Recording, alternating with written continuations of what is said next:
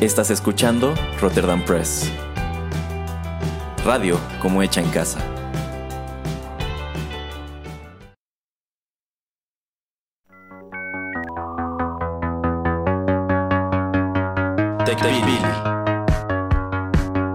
El programa en donde analizamos la tecnología de manera relajada y divertida.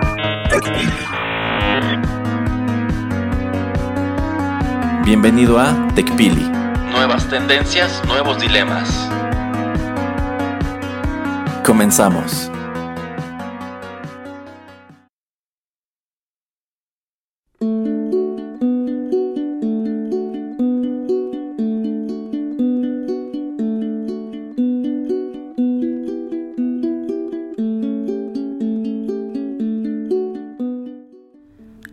Hola, ¿qué tal amigos? Bienvenidos a la emisión número 78 de TechPili, nuevas tendencias, nuevos dilemas. Los saluda Juanito Pereira aquí a través de los micrófonos de Rotterdam Press. Y bueno, pues eh, para bien, para mal, ya casi llega el verano y no puedo sacar ni los cartones de pizzas y tampoco puedo sacar al que se las come, al señor Erasmo. Y bueno, pues aquí me acompaña en micrófonos. ¿Cómo está, señor Erasmo? Muy bien, muy bien. Yo desearía que pararan estas calumnias de las pizzas, pero bueno, usted necesita distraer la opinión pública del hecho de que últimamente pasa mucho tiempo al teléfono. Ah, sí, sí, sí, sí, sí, sí, claro. Usted, yo sé que es cliente frecuente y tiene hasta sus eh, tarjetas especiales Black de Domino's Pizza, de Pizza Hut, del Piper Piper Pizza y no sé de cuántas otras pizzerías locales. Este, no, ahí- no, señor Pereira, yo solamente consumo local y que sea orgánico y fair trade, ¿eh? Ah, sí, por eso digo que, o sea, usted es miembro, no digo que esté consumiendo. Tal vez esas las, esas las compra y las manda eh, algún algún trabajador o algún eh, regalo o yo qué sé, las, las ha de mandar a alguna otra persona. Pero yo sé que usted es miembro exclusivo de todas esas empresas, de todas esas cadenas. Es que me no invitan. lo niegue. Ah, decatador. Eh, sí, sí, de hecho lo, lo ven así como que pues necesitan gente distinguida en esos clubes y Uy, por eso me hacen llegar sus membresías, pero no quiere decir que las use. Oh, ¿Y, y tiene usted un blog o, o hace un tipo de podcast así como reseña de la pizza o en, tiene un canal de YouTube o algo donde No, podamos... no, no, a mí, a mí no me gusta la gente que hace ese tipo de cosas. Entonces nada más a usted le pagan por pagarle o de qué se trata Sí, esto? sí, Ah, sí, sí, prácticamente. Mire, qué, Ujú. qué- qué afortunado es usted. Efectivamente, pero no se escuche tan envidioso, señor Pereira. Ah, no, desafortunado yo porque aquí hiede a queso y pepperoni cada vez que entra a la cabina, entonces Ya le dije que para eso hay extractores. cómprelo, instálelo. No, no, no, aquí. ya está instalado.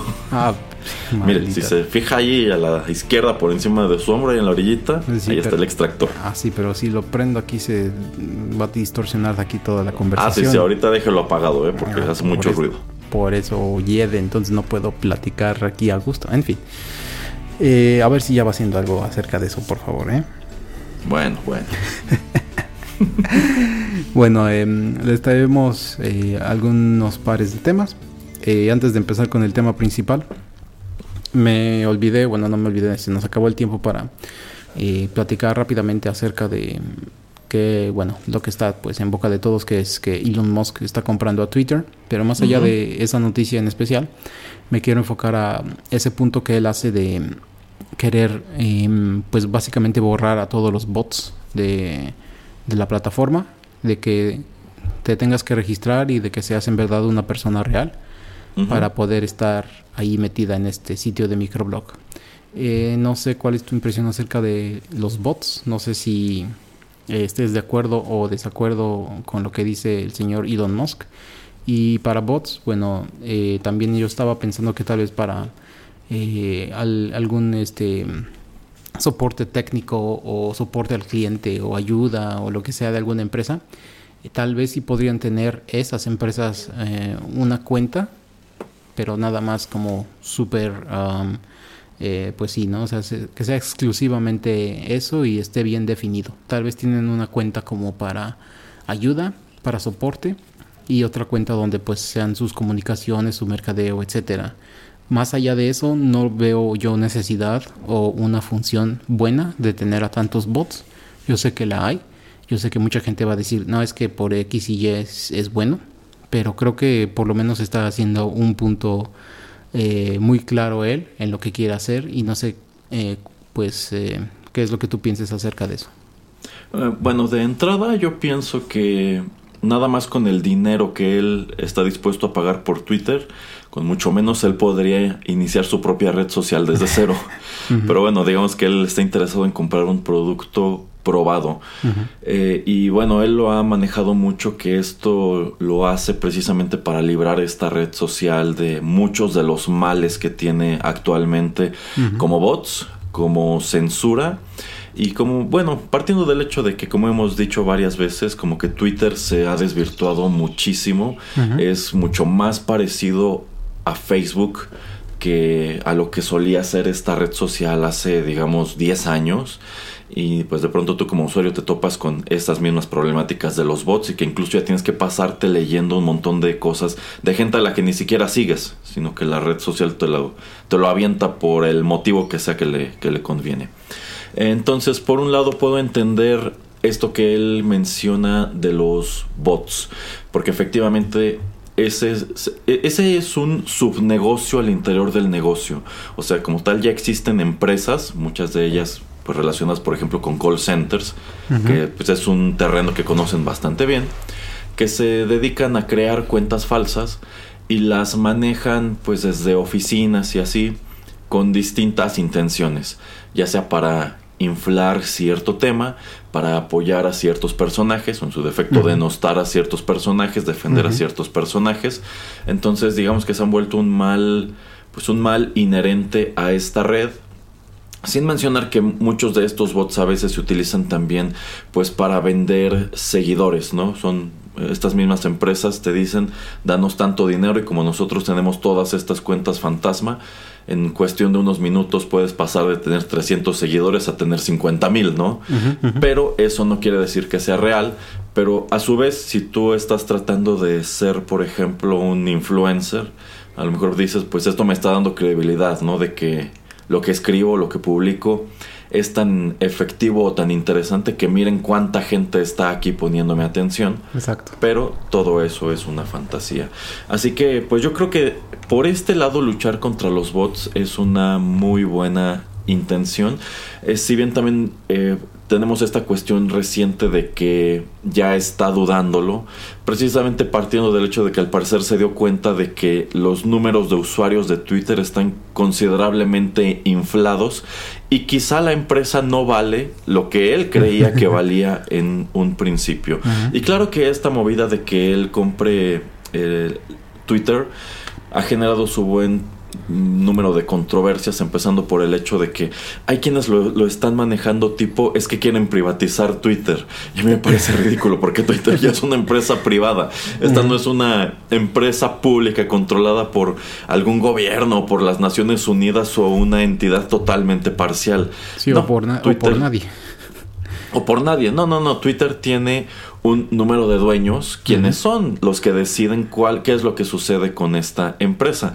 Dentro de lo que cabe la idea de Elon Musk, y esto es algo muy cesariano, es cortar todas estas cabezas y que Twitter quede solamente en unas manos y que solamente una cabeza decida cómo opera esta red social y cuál es su futuro.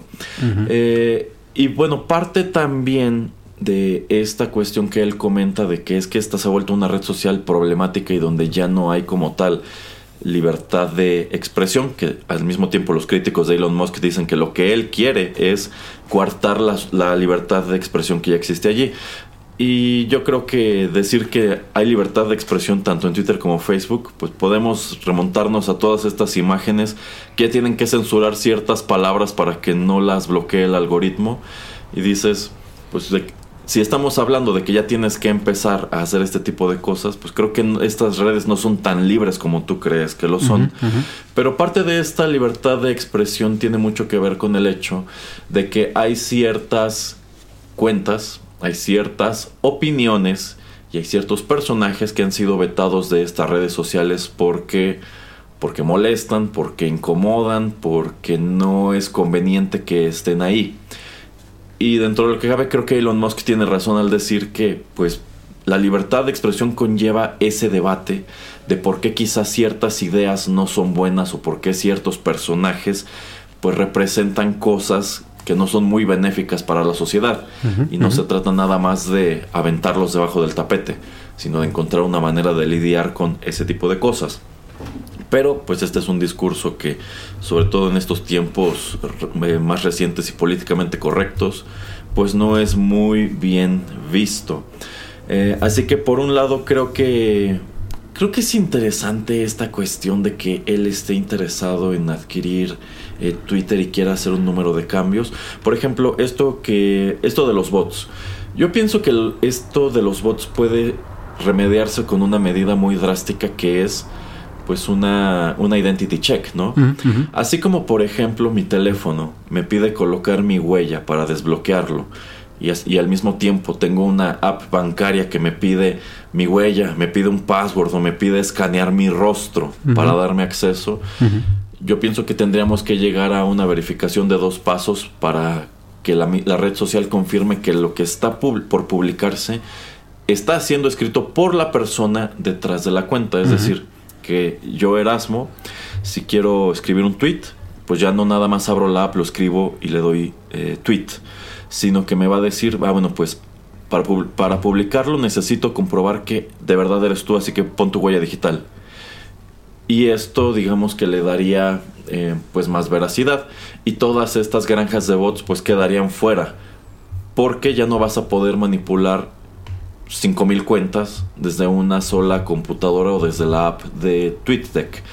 Y en definitiva esto haría todo más engorroso y más molesto, pero quizás sí sería una, una manera de controlar un poco esa problemática.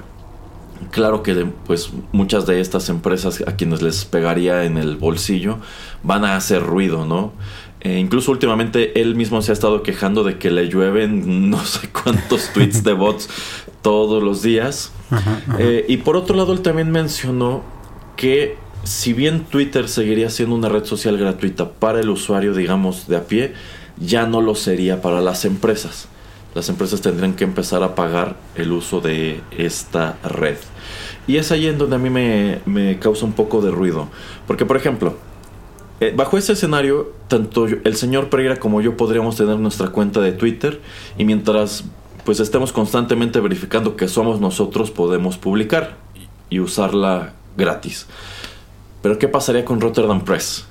Eh, y tendríamos que empezar a pagarle a Twitter para difundir los contenidos que generamos como podcast, en vista de que Rotterdam Press es, por así decirlo, una entidad moral o tendría que ligarse de algún modo a mi cuenta o a la del señor Pereira. Eh, es decir, hay muchas cuentas como la de Rotterdam Press que en realidad pues no podemos decir que sean una empresa porque no generan dinero o están relacionadas con proyectos culturales o qué sé yo.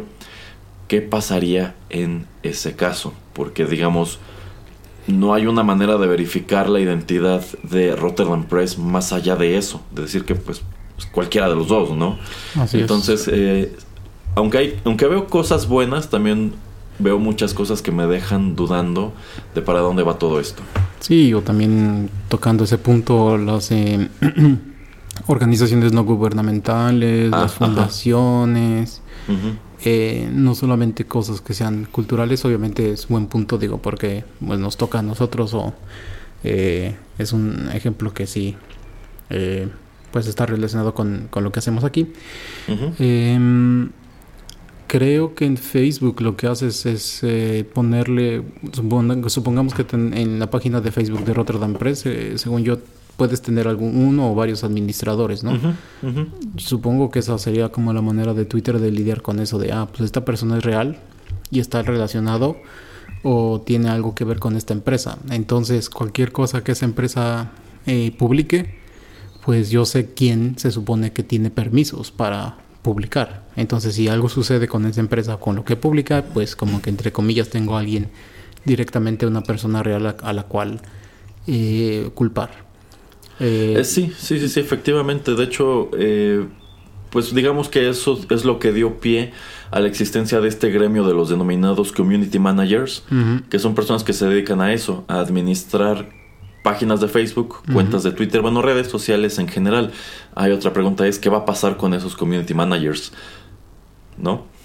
Sí, sí, efectivamente. Entonces es de esas cosas que eh, pues van a ser interesantes y que también han sido cuestionadas eh, pues hasta el día de hoy, ¿no? O sea, es algo que no sabemos exactamente eh, a dónde se va a dirigir y por eso también como que quiso traerlo de, tema, porque digo, no es el único lugar donde existan bots, pero yo creo que también que eh, lo hace el señor Musk, porque hay una historia que sale en, creo la revista Wired como hace 3, 4 meses, donde em, dice que hay alguien, em, no, perdón, hay un bot que un chico crea que está siguiendo su jet, su jet privado, y que cada vez que despega y aterriza en algún lugar, este bot, porque es un pequeño programa que este chico programa o realiza, eh, dice el, jet de Elon Musk, y algo así se llama el tweet, la, la cuenta de Twitter, aterrizó en San ah, Luis. Sí, sí, sí, el jet de Elon Musk aterrizó ahora en Atlanta etcétera, etcétera. Y cuenta en esta historia de que creo que él le ofrece 25 mil o 50 mil dólares a este chico para pues este apagar esa cuenta o para pues ya eh, darla de baja. Y le dice no pues eh, le pidió el doble eh, y de todas maneras le dijo bueno es que a ver si en verdad eres tú quien me está mandando esto quiero el doble y no es este no te puede garantizar que alguien más que no sea yo cree una nueva cuenta y que haga exactamente lo mismo por ejemplo, ese tipo de, situaciones o de cuestiones, tal vez hay otro tipo de eh, cosas que lo hacen por, por chiste. Eh, y ahí es automático, ¿no? O sea, no es exactamente una persona que tiene que estar haciéndolo una y otra vez. Entonces ahí también no sé si sería bueno, si sería malo eh, tener algún tipo de, traba o, de cosa que lo detenga. Pero también se me hace que por eso fue que él dijo, voy a deshacerme de todos los bots, porque ese es un bot. Eh, sí, sí, sí, de hecho, ah, también hay bots que son que no son precisamente nocivos. Por ejemplo, yo, yo recuerdo que había una cuenta este de Twitter del Big Ben que cada hora lo único que escribía era bong, pero lo escribía un número de veces dependiendo de qué hora fuera en Londres. y dices, este, pues digo, no aporta nada, pero tampoco quita nada y que a quien quizás le parezca interesante seguir una cuenta que le está avisando qué hora es en Londres. O también recuerdo otra cuenta que era igual bot, porque de pronto había bots que contestaban automáticamente eh, ciertas palabras. Si, escribías Beetlejuice tres veces, ah, había un bot que te contestaba It's Showtime. o si escribías eh, Robocop, había otro que te contestaba, I'll buy that for a dollar.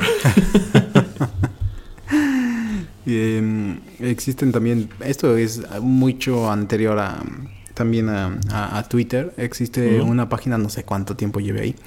Una página que no me acuerdo exactamente, pero creo que se, que se llama Is It Friday Yet? Eh, o algo ah, así. Y le escribes y, le das enter. Y si es otro día que no sea viernes, te dice no. y eso es todo. y, si, y si lo haces en viernes, te dice sí, sí es viernes. Y se acabó. O sea, es un texto, es mil textos. O sea, son tres, cuatro palabras. Entonces es como también muy chistoso que no tiene ningún, digamos, sentido o no le aporta nada a la humanidad. Más que algo que eh, pues te va a hacer reír a ti o a algún amigo por, no sé, 30 segundos y se acabó, ¿no? Entonces es así como que una de esas cosas que ahí están. Eh, como lo que usted comenta de Beetlejuice o de Robocop. Entonces, em, es un debate interesante. Yo creo que también ah, hay demasiados esquemas que podría uno seguir, ¿no? O sea, si es tal vez una cuenta de comedia, eh, probablemente queremos que siga, em, pero hasta qué punto la comedia es comedia y no se convierte en realidad, etcétera, ¿no? Entonces sí es un tema que eh, pues lleva a muchos, a muchos lugares, pero para mí lo que yo creo que sería lo mejor es eso, ¿no? O sea, por ejemplo, esto de Robocop, ah, pues Eh, el señor Álvarez fue quien eh, escribió ese programita y es el que hace que cada vez que escribas eso, él, esta cuenta que él creó, eh, te manda ese mensaje. Pero por lo menos sabes quién fue. Entonces no sé si queremos llegar a ese punto de por lo menos poder investigar o de seguir algunas pistas, algunas huellas y, saber exactamente quién fue. O sea, no necesariamente uno como usuario privado, pero por lo menos que Twitter sepa exactamente quién es quién o quién está controlando qué cuenta. Sí, ah, quizá sí es una red que necesita regularse de cierto modo y a la cual hay que cambiarle un número de elementos, pero está por verse. Algo que también se comentaba es que si Elon Musk efectivamente concretaba la compra de, Twitter, pues quizá habría una gran migración. Mm. Gente que se iría a Facebook o se iría a buscar otro lugar donde expresarse. Pero lo cierto es que no, no, no, creo que fuera el caso. Porque a fin de cuentas yo creo que no hay, eh, más allá de Facebook, Twitter y quizá Instagram, no hay otra red de esa escala o que le pueda eh, competir. Por ejemplo, pues sabemos que Donald Trump hizo su propia red social luego de que estas dos lo, lo vetaran. y pues sencillamente él hizo un espacio en donde puede decir lo que quiere y donde gente que está de acuerdo con él y sus ideas pues puede ir a expresar ese tipo de cosas. eh, porque no lo pueden hacer ya ni en Twitter ni, ni en Facebook. Y también tenemos el caso que me parece muy curioso de Jimmy Wales, el fundador de Wikipedia, quien en 2019 me parece, si no es que incluso antes, funda una red social que se llama Wikitribune Social. Ah, ok. Con la cual él pretendía competirle precisamente a Facebook y a Twitter, considerando que pues estas dos redes ya se habían corrompido demasiado por esta cuestión de la publicidad y que efectivamente constantemente te arrojaban cosas que quizá ni siquiera te interesaban solo para tenerte enganchado, para hacerte enojar o para tenerte satisfecho. Entonces como que él dijo, pues yo haré mi propia red que funcione como yo considero que debería funcionar. ¿Con alcohol y mujerzuelas? no necesariamente. qué triste. Pero pues tiene la problemática de que nunca la pudo echar a andar bien.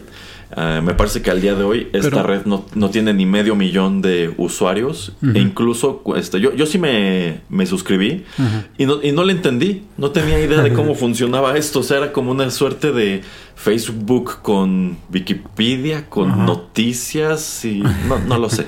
no, no me acuerdo si en alguno de los primeros programas de TechPili traje este ejemplo, pero según yo había una hay o eh, hay o había una red social que solo te dejaba tener a 100 amigos, creo, o algo así. Ah, sí, sí, sí, sí, ya lo comentó. Ajá, eh, nada más para hacer rápido memoria y para los que no hayan escuchado de que pues simplemente es algo tipo Facebook que mucha gente pues puede tener su propia cuenta pero tú no puedes tener amistad con más de 100 personas, ¿no? Porque te dice que, bueno, en realidad uno no puede eh, mantener tantas eh, relaciones, eh, amistades, familiares, etcétera, etcétera, con más personas que esa cantidad, que ahora digo 100, pero tal vez es hasta 50.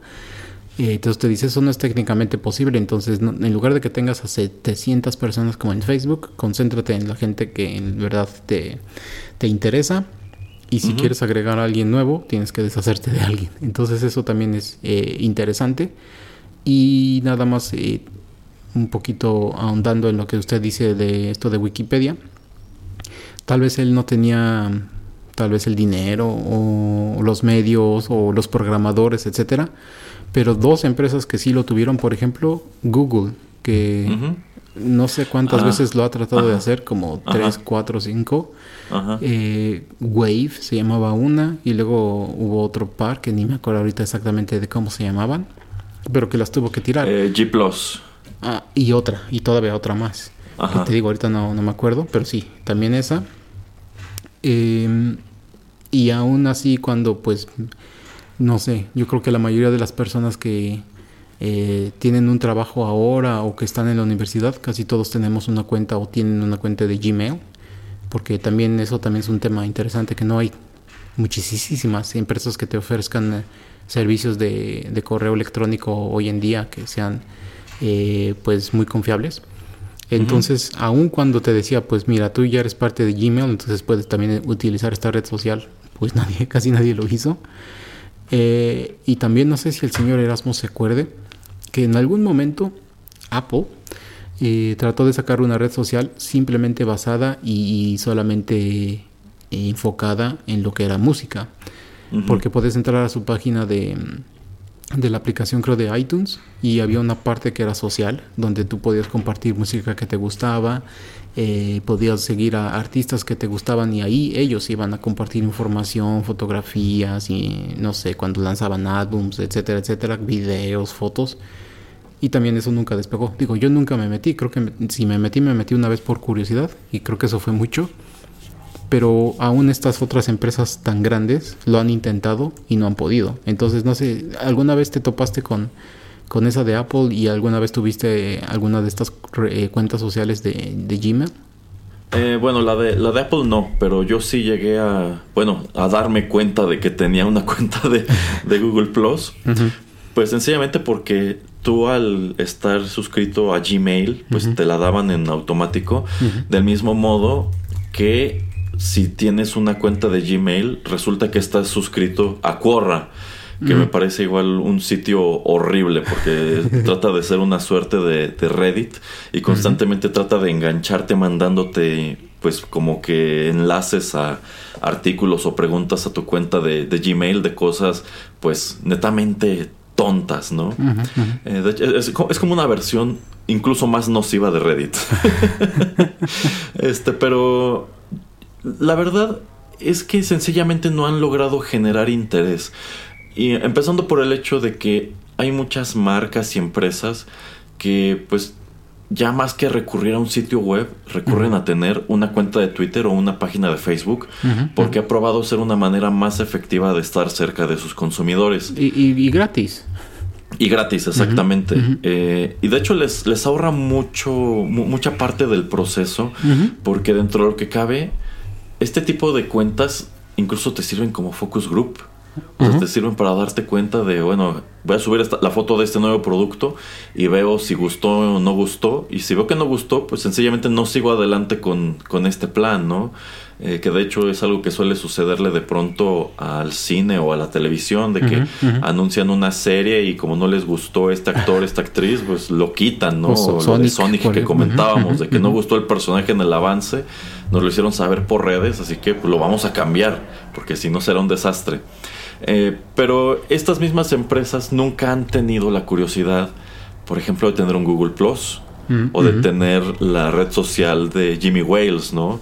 Entonces, eh, empezando por allí, creo que no les ayuda porque si yo como consumidor, por ejemplo, si yo sé que aquí en mi vecindario hay, eh, no lo sé, una tienda de ropa y quiero saber su horario o quiero saber si aún existe, probablemente me meteré a Google o a Facebook muy, yo creo que más que nada estas dos, pues para obtener información, ¿no? O a lo mejor sobre algún restaurante. Pero si, pero si yo tenía eh, Google Plus, pues en realidad yo nunca iba a buscar allí esta información, porque yo daba por hecho que allí no la iba a encontrar. Entonces yo creo que por allí les falta un poquito de perspicacia, quizá de acercarse sobre todo a empresas. Ok, todas estas empresas están anunciadas en Google y en Maps.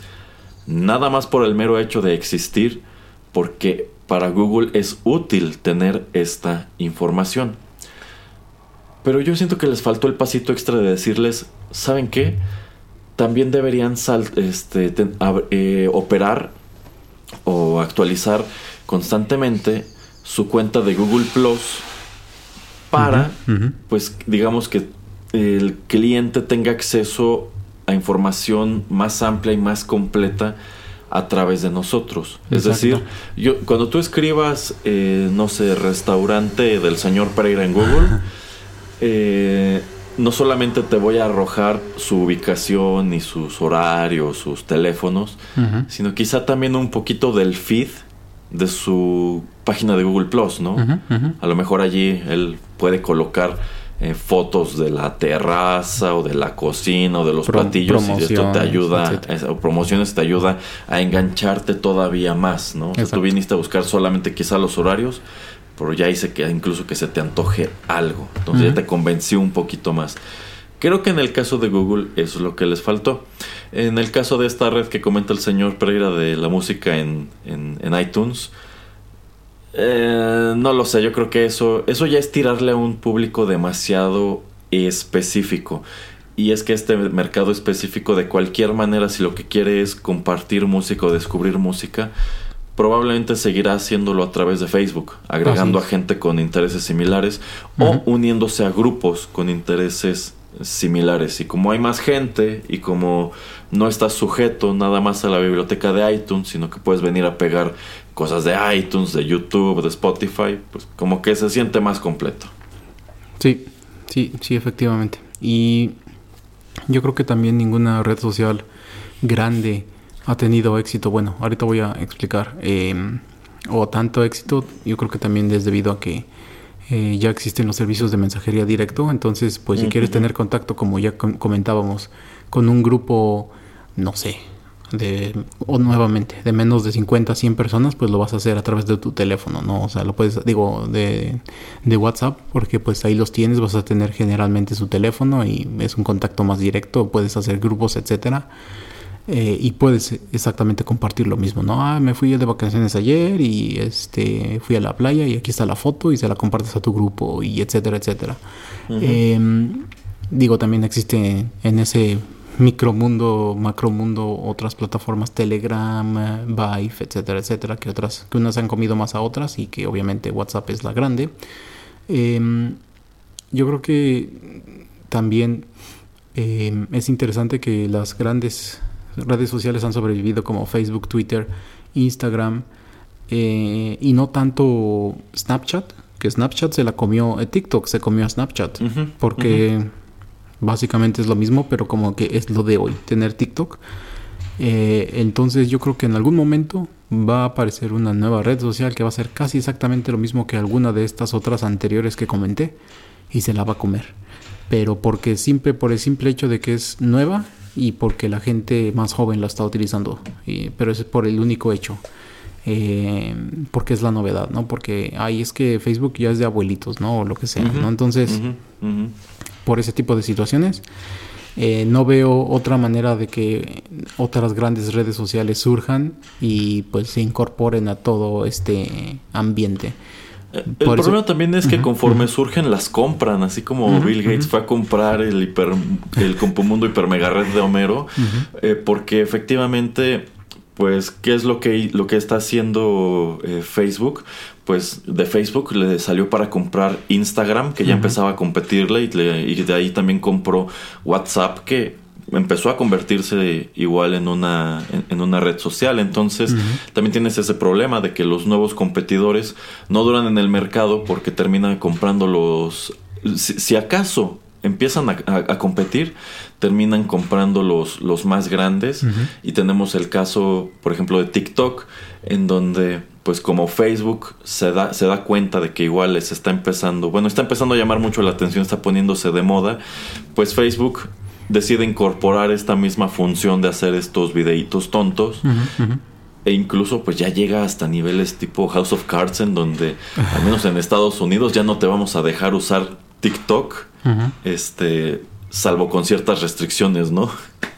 Sí, no, y también copias eh, de Instagram, de YouTube, que es lo mismo, ¿no? Que hacen sus eh, tipo de clones eh, ahí mismamente, eh, mismamente, ahí mismo adentro de, de, estas plataformas.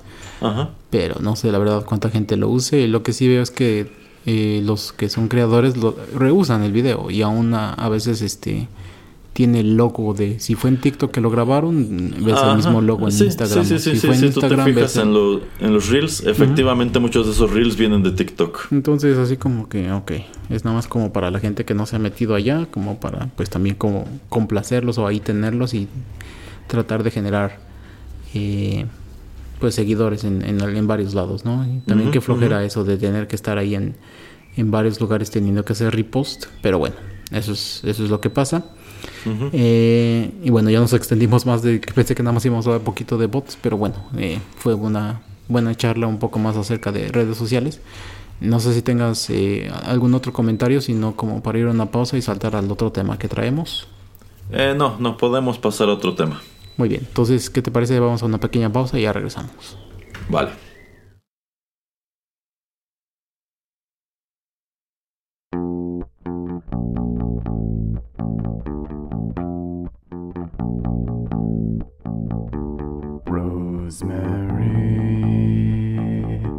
Heaven restores you in life. coming with me through the aging, the fearing, the strife. It's the smiling on the package, it's the faces in the sand. It's the thought that moves you upwards, embracing me with two hands. Right won't take you places, yeah, maybe to the beach. When your friends they do come crying, tell them now your pleasure set upon slow release. Anyway, great smile, sensitive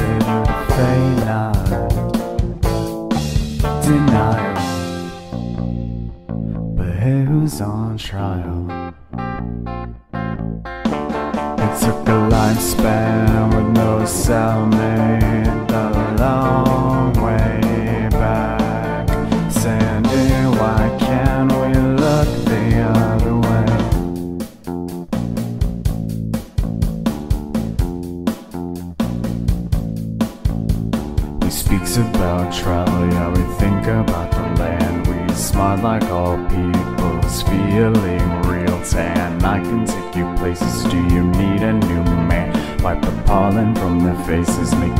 provisions to dream while you wait in the van.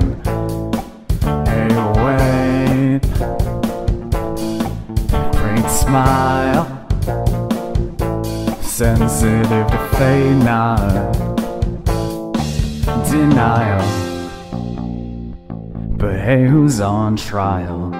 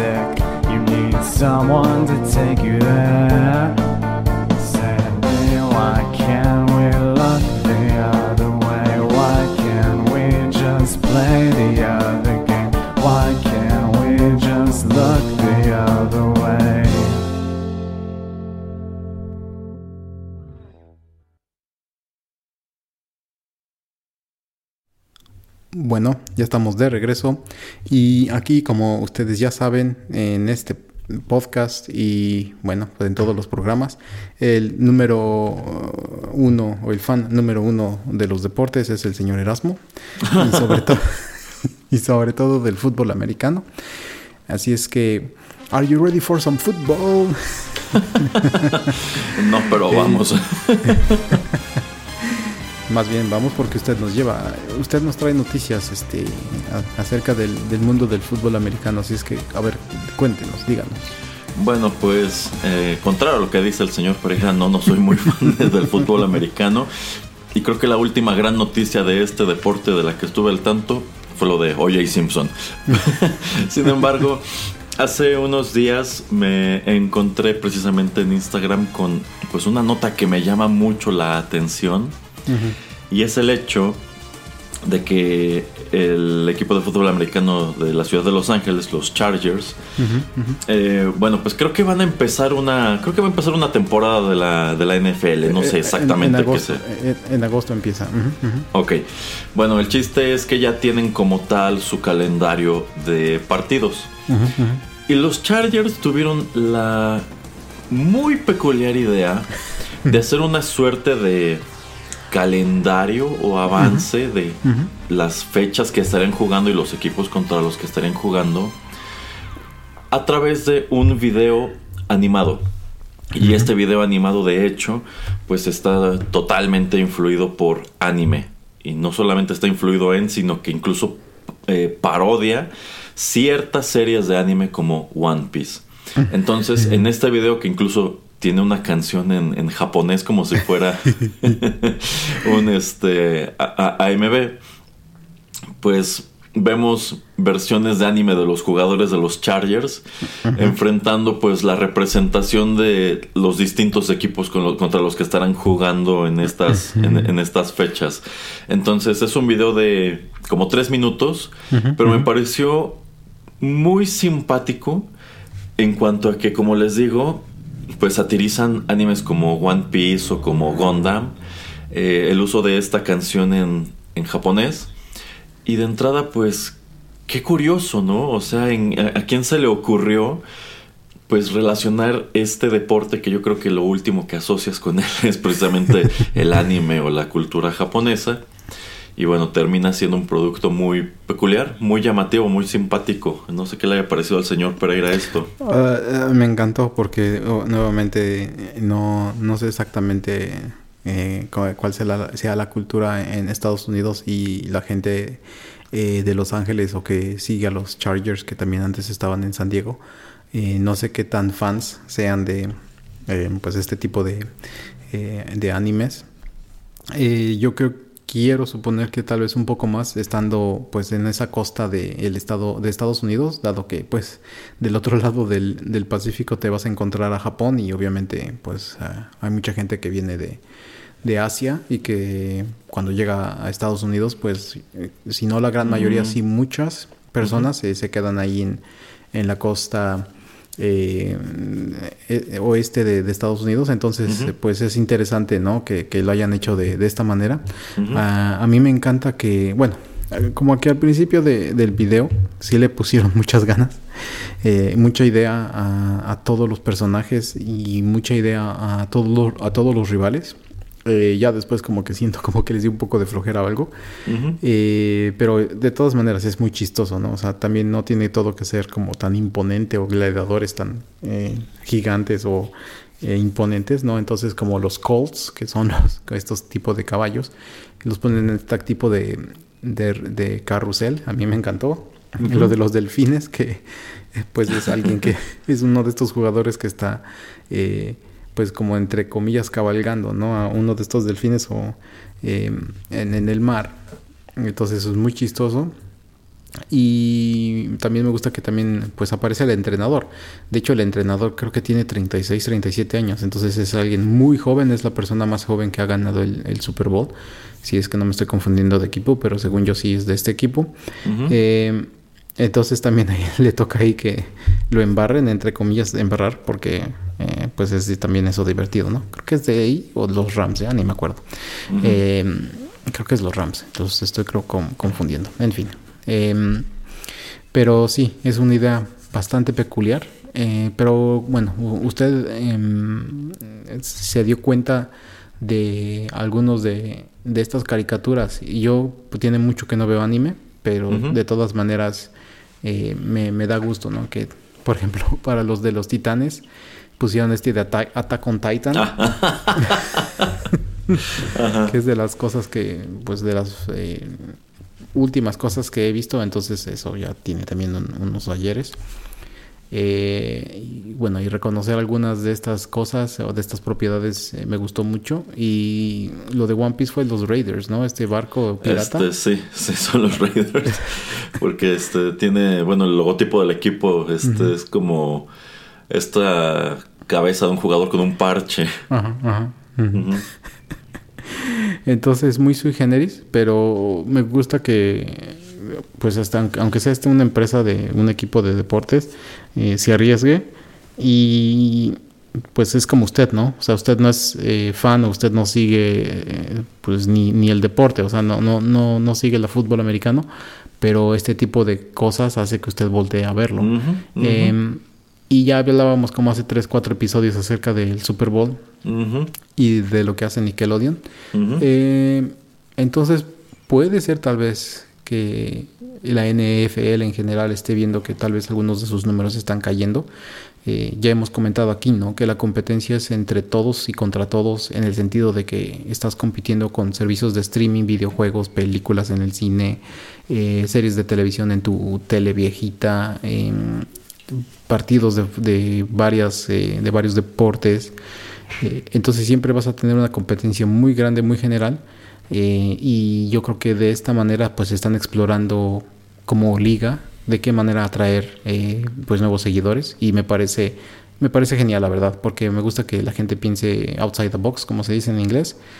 Eh, y algunas ideas obviamente no van a pegar, pero por lo menos con esta vas a hacer que mucha gente hable como lo estamos haciendo ahora. Eh, sí, sí, sí, de hecho, eh, quiero suponer que esto surgió como una idea aleatoria y Mm. tomando en cuenta que efectivamente la NFL ha incurrido en, en cosas últimamente como esto de, de Nickelodeon, que quizá dijeron, bueno, ese ejercicio efectivamente llamó la atención de un demográfico que quizá de otra manera no se habría interesado por el deporte. Habría que ver, pues efectivamente muchos volteamos a ver esto. ¿Cuántos nos quedaremos a ver esos partidos y diremos, bueno, creo que esto es más interesante de lo que creía antes? Eh. Y estoy seguro de que en algún momento tendrán alguna manera de medir esta cifra. Y si prueba a ser algo efectivo, pues yo creo que podríamos estar en puerta de una nueva manera de publicitar este deporte que pues tiene la peculiaridad de que es algo demasiado local.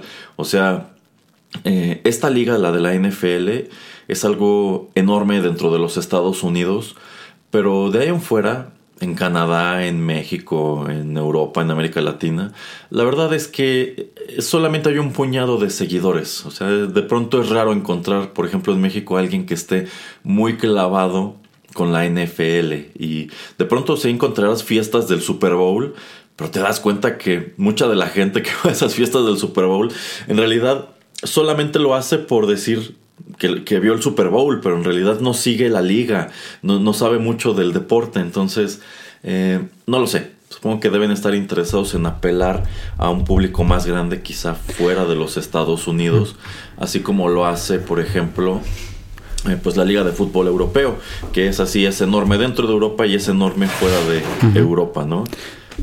Sí, pero a mí no me molesta también que haya gente que nada más vea el Super Bowl por ver el Super Bowl o vea el Ah, Mundial de. Fútbol por ver el Mundial.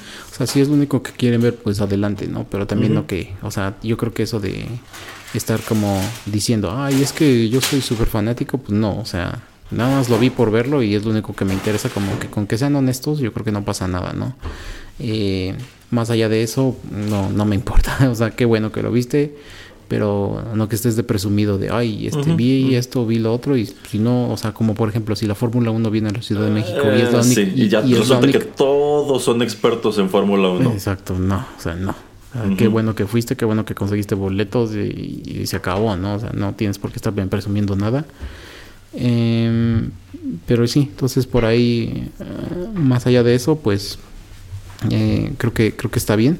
Y lo que comentaba, ¿no? De, pues hay tanto deporte y hay tantas cosas que ver que pues es eso, es una competencia. Sim- Simplemente es lo mismo que mucha gente se queja en, en México con el, en, en este sentido, en el fútbol mexicano, que pues ahora mucha gente cuando paga su cable puede ver partidos casi casi de cualquier lugar del mundo, ¿no? O sea, puedes ver partidos de la Liga de Inglaterra, de Francia, de España, de Holanda, de- etcétera, de Italia.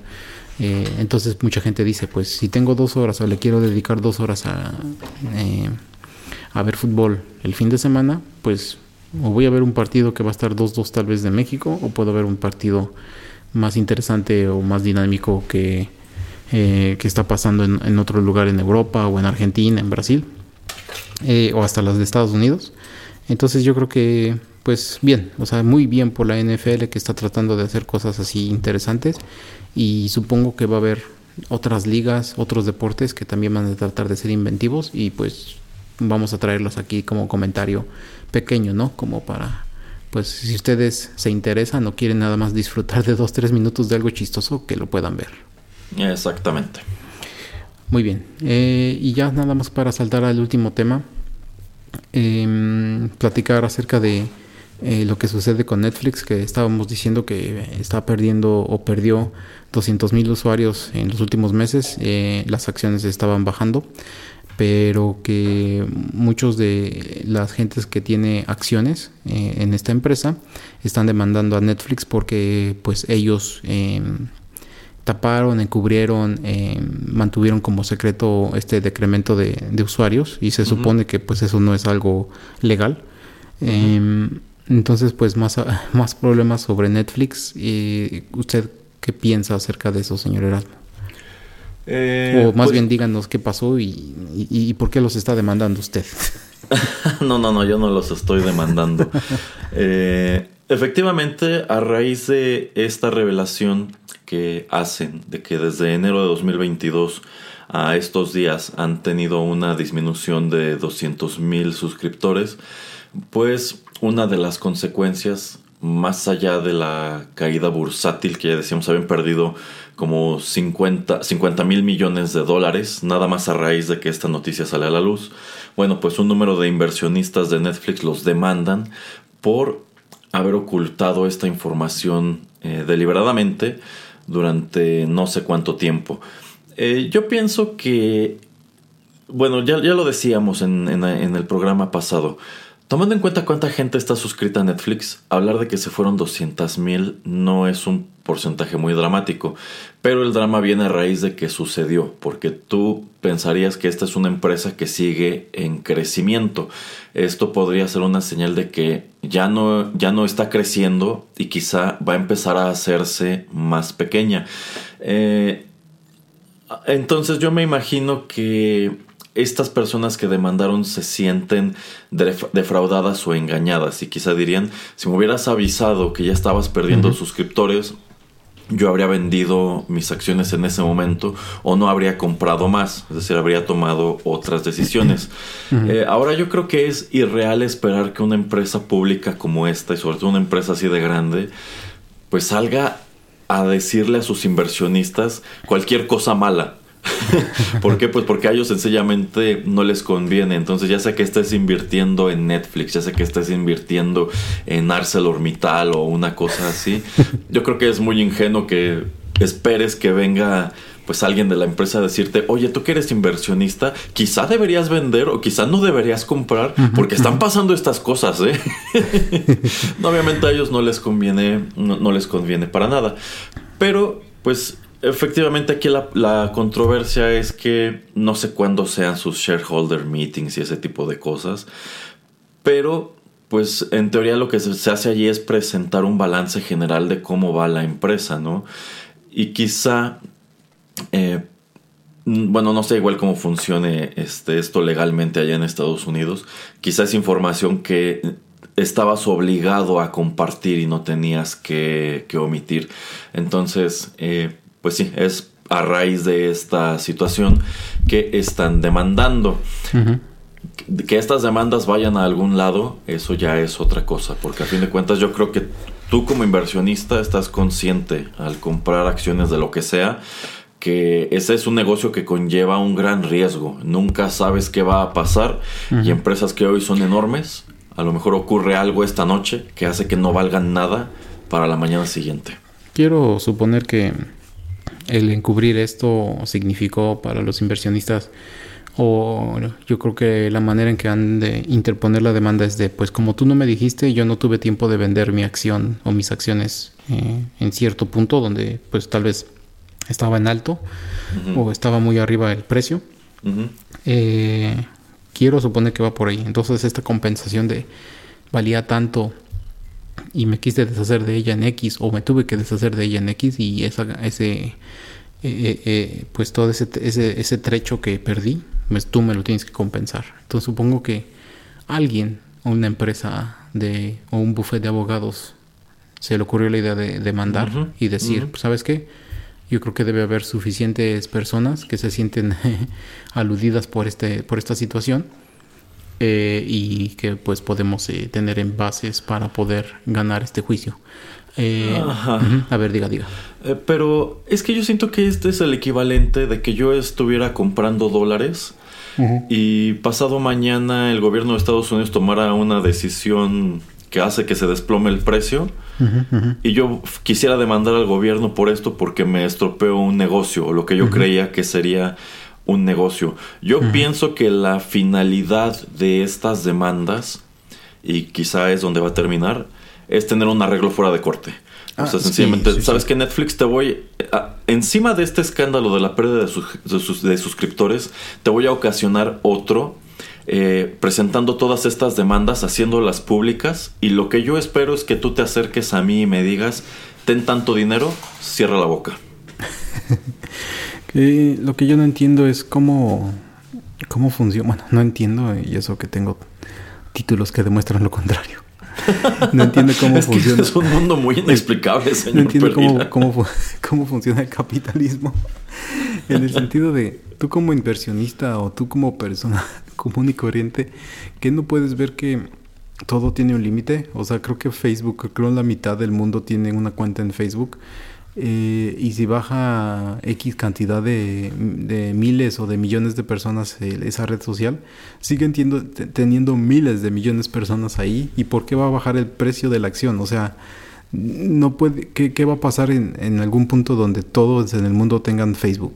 O sea, no, ¿a dónde va a subir? ¿A dónde va a ir?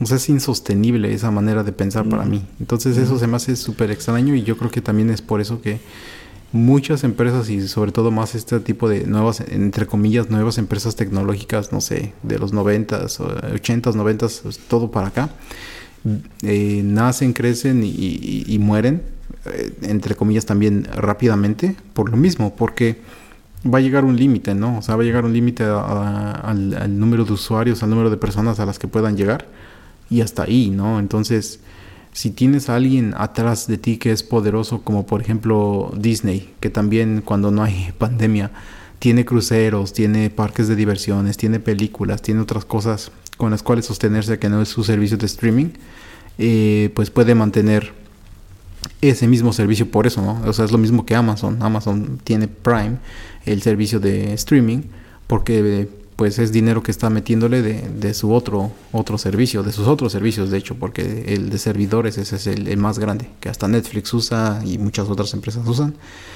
Eh, por eso yo sigo pensando que en algún punto Netflix va a ser comprado por alguien y sigo sintiendo que el, el bueno va a ser este Apple y no, no sé qué tanto lo vayan a integrar o qué tan rápido o qué tan lento vaya a ser la integración pero es que necesitas eso yo siento que necesitas otros productos y que sea y que ese sea parte de tu portafolio o sea ya está ya llegaste ok fuiste pionero fuiste el primero fuiste el que ha tenido más usuarios pero al momento en el que la empresa número 2 o número 3 número 3 te pase de suscriptores, creo que ya hasta ahí llegaste, ¿no? En- entre comillas, y vas a tener que venderte al mejor postor.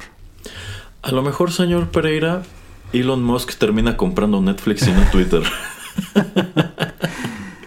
Para que sus Tesla estén equipados con una suscripción a. Netflix. Por ejemplo.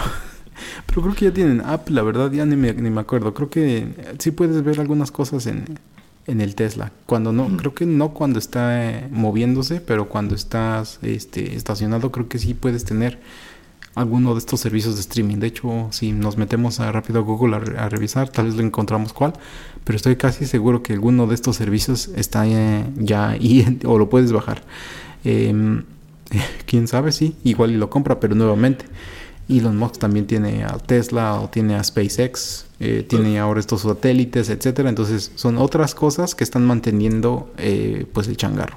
Eh, sí, sí, de hecho, eh, efectivamente en algún momento Netflix, cuyo negocio es netamente el streaming, pues va a encontrarse con un techo. Y yo considero que si quieren mantenerse como una empresa independiente y que no se los coman alguien, que no se los coma alguien más, ellos van a tener que comerse a alguien. Yo quizá vería viable que Netflix empezara a comprar a los servicios de streaming pequeños. Eh, Hulu no, porque creo que ese ya es de alguien más. Es de Pero- tres empresas, es de... No me acuerdo, de NBC, de... Es de tres empresas, es de tres este, tele, de, de tele. Eh, creo que... Sí, es de tres empresas. Bueno, el chiste es que quizá Netflix tendría que comprar, si no servicios de streaming, estudios. Estudios a los cuales este, va a poner a trabajar para sí. Es decir, a lo mejor está este estudio que es el que le genera los contenidos a FX. Que dicho sea de, de paso, últimamente FX tiene muy buenas cosas. Eh, pues lo compro para que ya no le haga contenidos a ellos y me los haga a mí. O voy a comprar este servicio de streaming emergente que está trayendo contenidos eh, de Asia. Está trayendo muchos doramas y cosas así. Los compro y los entrego a la, a la plataforma. Y pues todos sus usuarios los jalo. Y en lugar de pagarle a este servicio, pues que se suscriban a Netflix si quieren seguir viendo sus cosas. Pero tampoco creo que sea algo muy viable en el largo plazo. Eh, no, no, yo creo que también por eso están explorando eh, a introducir a finales de año este servicio básico como Hulu de que te van a aventar comerciales. Ah, ajá, ajá, eh, Esto de tener también videojuegos, eh, de tener varias cosas, ¿no? Pero eh, yo creo que se van a tener que meter a otro tipo de, de negocio. Y lo que no me acuerdo también, si ya había aquí yo dicho como dato curioso, es que Netflix como empresa que surge eh, enviando por correo físico películas a personas. De hecho, ese sigue siendo negocio en Estados Unidos. Creo que todavía un millón de personas o algo así, y es un número importante, todavía utiliza ese negocio.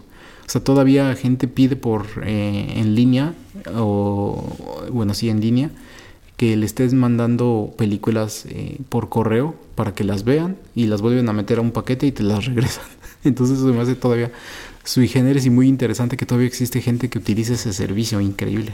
A lo mejor vamos a regresar a eso. A lo mejor Net- Netflix dice, ¿sabes qué? El plus este, de mi servicio es precisamente este. Ah, ya no nada más es este virtual, sino que te voy a mandar una copia física para que puedas ver los contenidos extra y cosas así. O sencillamente me voy a enfocar a reunir materiales eh, que quizá se quedaron solamente en DVD, nunca han tenido un lanzamiento en Blu-ray y no están disponibles para streaming en ninguna parte. Eh, Que quizá eso sería también interesante, ¿no? De pronto encontrar una empresa que se dedique a eso, a rentarte rarezas o incluso a...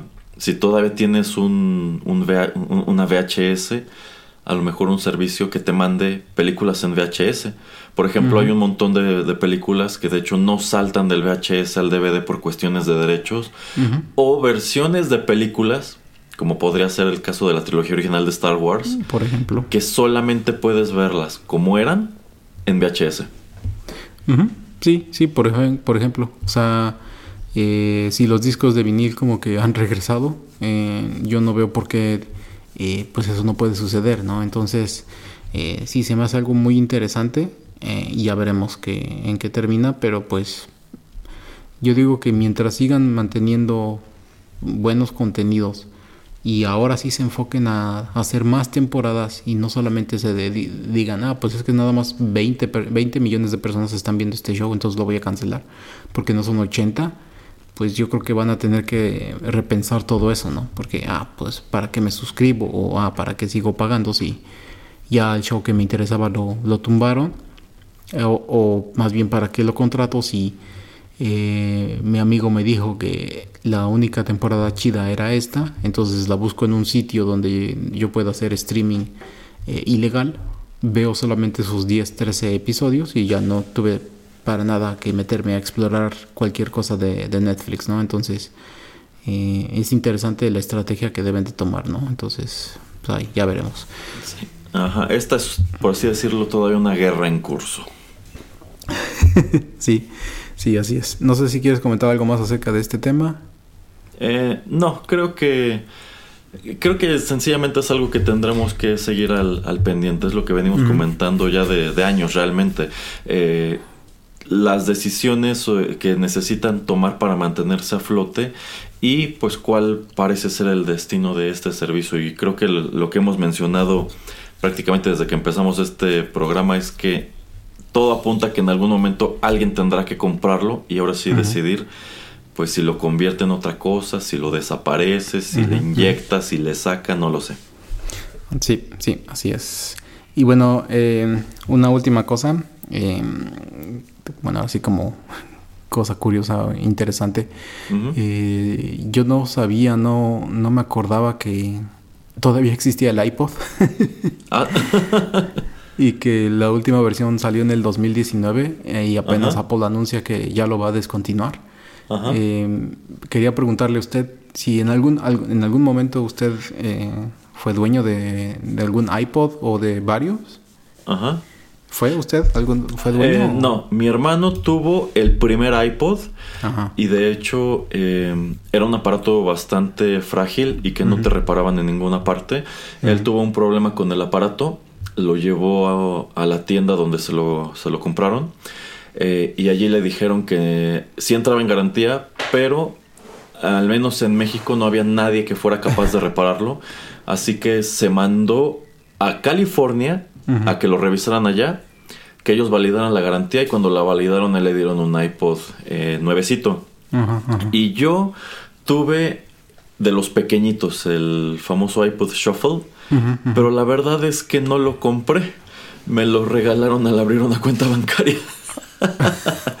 Y me parecía un aparato súper tonto porque de entrada, bueno, como era la versión pequeñita, no le cabía mucha música y pues era totalmente shuffle porque no había un no había una manera de elegir qué quieres escuchar, sino tú lo prendes, lo echas a andar y de manera aleatoria te va mandando música, así que pues no sé, al menos a mí no me convenció mucho, no sabía que aún los los hicieran. Entonces, que apenas lo van a descontinuar.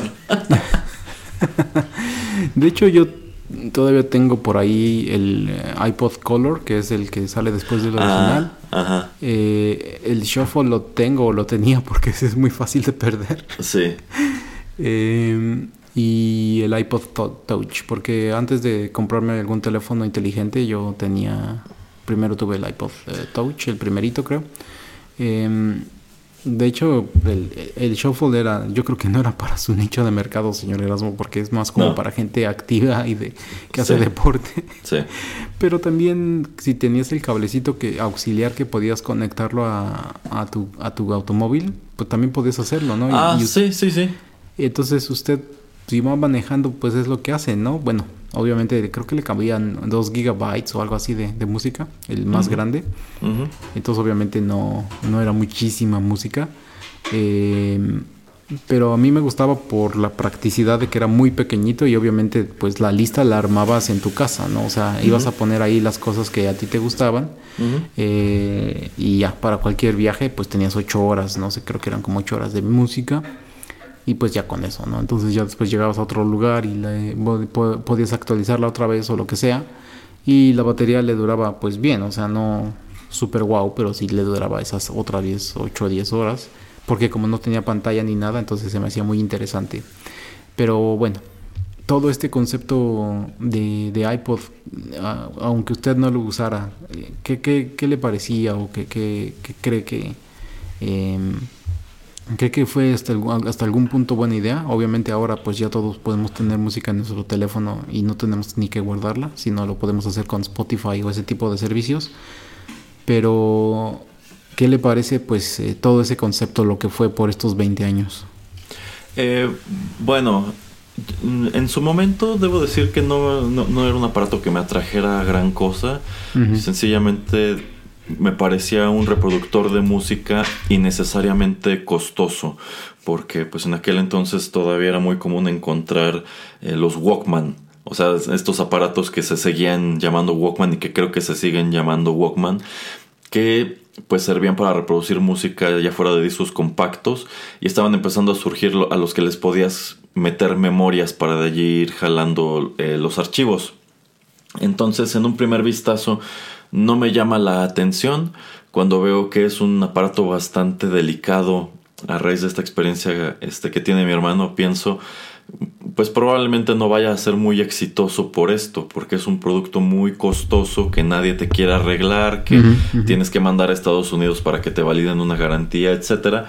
Pero conforme fue pasando el tiempo, como que ellos se, dieron cuenta de todas estas deficiencias, fueron aprendiendo, fueron mejorándola y pues sin darse cuenta precipitaron al mundo a la era del smartphone, porque básicamente todos los smartphones que tenemos hoy pues son eh, descendientes de ese iPod Touch que llegado a cierto punto sencillamente dicen vamos a, incorporarle un teléfono o sea este va a ser ya un aparatito este multifuncional. Y pues probó ser tan buena idea que la gran mayoría de nosotros tenemos uno en la mano en el bolsillo en la mochila qué sé yo.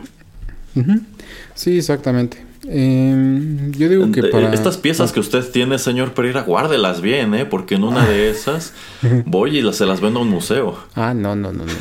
Ah, no, no, no. Las voy a vender y las voy a vender bien. pues si las guarda unos 50 años, probablemente pueda venderlas muy bien. yo oh, creo. Sí, sí, sí, seguramente. Eh, y más que no tenían la obsolescencia programada.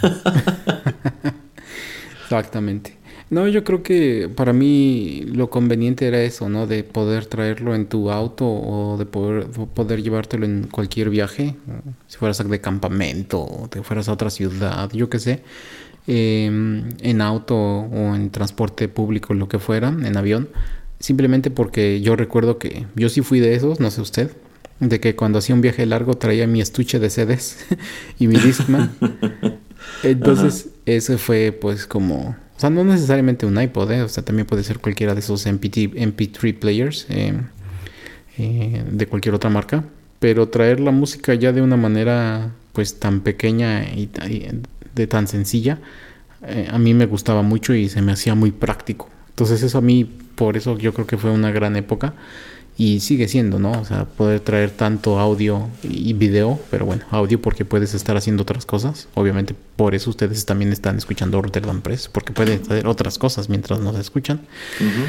Eh, por el audio, ¿no? De que es muy fácil que lo puedas llevar contigo.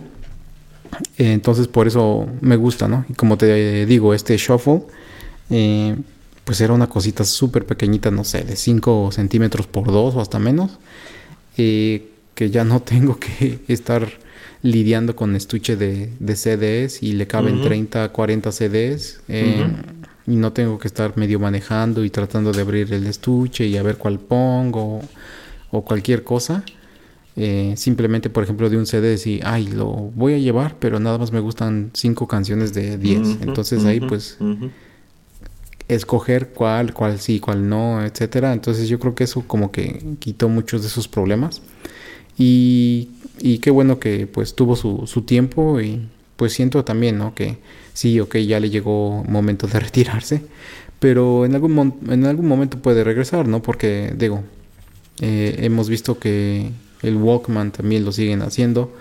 Y créalo no, hace unos, creo que hace una o dos semanas, de hecho se me olvidó comentarlo en uno de los episodios pasados de TechPili, eh, en el transporte público me encontré a alguien que traía un Nokia de esos banana que usaron en, en, este, se llamaba Banana Phone, algo así, eh, en la película de Matrix, pero el, el, el, más nuevo, que creo sale hace como cinco años, algo así como... Eh, que lo volvieron a como sacar y un poquito de rediseñado. Y yo dije, esa persona trae un banana phone Nokia. Y sí, sí, era porque era hasta el color este, amarillo. Y digo, wow, es la primera vez que veo uno, uno aquí en este afuera, ¿no? En, en, en, la calle. Yo así de, wow, eso es un, algo tan espectacular, ¿no? Porque obviamente sobresalta no solamente por el color, sino por la manera en que lo tienes que utilizar. Porque no es lo mismo que un smartphone, ¿no? Entonces, eh, pues muy interesante y yo creo que en algún punto cuando las cosas retro regresen, que siempre están regresando, yo creo que volveremos a verlo. Así como por ejemplo hay muchas empresas que están creando por ejemplo este tipo de, Game Boys, donde uno puede eh, mm, poner cartuchos de varios Game Boys y creo que hasta de alguno de los de Sega, algo así que salió como tipo Game Boy de Sega, eh, que hay de varios rangos y de varios precios. Y yo sí lo veo, ¿no? De que En algún momento van a decir, ah, es que esto era retro, esto era chido, entonces vamos a, como a sacar algo que se le parezca o un tributo. Pues fíjese que si yo fuera Apple yo no estaría descontinuando el iPod, sino que lo relanzaría. Porque ya prácticamente se convirtió igual en un producto retro. No sé, le habría dado otro spin, lo habría, pues, le habría metido publicidad para ponerlo otra vez de moda. Porque estoy seguro que mucha gente quizá no sabía que aún se, aún se vendía. Porque podemos mirarlo y pensar es un aparato muy obsoleto. Entonces, no sé, incluso quizá sacar una edición especial del iPhone con un diseño parecido al de alguno de esos tempranos iPods y no algo así contemporáneo con un frente que es pura pantalla, ¿no? A lo mejor este, regresar un poquito a la era donde tenían muchos botones y, y cosas así, no, no, no lo sé. Eh, pero en definitiva, si lo están descontinuando hoy, ¿quién quita y en cinco años lo vuelven a lanzar precisamente como eso? Como un producto retro, para, que, para, darle, para darte la oportunidad de que compres un iPod tal como eran hace veintitantos años. No, y también, por ejemplo, si eres una persona que utilizas tu smartphone para muchas cosas eh, y te preocupa la pila, yo creo que el tener un, un aparato eh, secundario que no sea del mismo tamaño que otro smartphone, como para traer este podcast, eh, traer música, traer tal vez algunos vide- videos que hayas podido bajar eh, de alguna manera eh, de Netflix, de YouTube o que tal vez tenga conectado Apple TV para tener eh, pues su propio servicio de streaming. Eh, sería una buena idea, ¿no? Porque no le estás, no le estás chupando la pila a, a tu iPhone y digo, no quieres estar viendo fotografías, no va a tener cámara, no va, o sea, va a ser un producto muy específico que va a hacer cosas que a ti te gustan hacer o que utilizas mucho tu teléfono para hacerlas o que puedes estar digamos haciendo un par de cosas al mismo tiempo entonces yo también lo vería de esa manera de tener ambos porque le doy un uso como entre comillas exclusivo a un aparato y otro a otro Mm, Es, un buen, es- es una buena manera de verlo. A lo mejor también nos empezamos a encontrar con ese escenario de que regresamos a los aparatos más bien especializados. sí sí sí entonces como el señor Apple le gusta escucharnos muchos yo creo que en algún par de años ya lo, lo veremos así ¿eh? Ujú, Sí, es muy probable. Bueno, eh, pues yo creo que nos extendimos bastante en los temas de, de hoy. Eh, No sé si quiera comentar algo más o, o decir algo más acerca de, de alguno de los temas que trajimos. Pues nada más reiterar, cuide sus iPods. Los voy a empezar a utilizar. ándele, ándele. Bueno, pues eh, con eso llegamos al final del episodio número 78 de TechPili. A ver, señor Erasmo, dígale a la gente dónde nos puede escuchar. Bueno, todo nuestro catálogo está disponible en soundcloud.com y pueden suscribirse a lo más reciente en iTunes, Spotify, Tuning Radio y otras tantas apps de podcast. Muy bien, gracias. Eh, sigan aquí a través eh, de Rotterdam Press. eh, todos los contenidos que lanzamos semanalmente se despiden de ustedes el señor Erasmo y el señor Juanito Pereira. Hasta la próxima.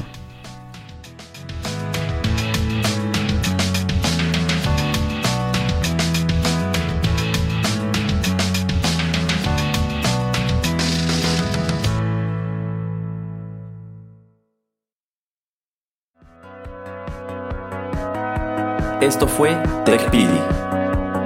Nos escuchamos en la próxima emisión para continuar la charla y el análisis de todo cuanto a tecnología se refiere. Te esperamos aquí, en Rotterdam Press.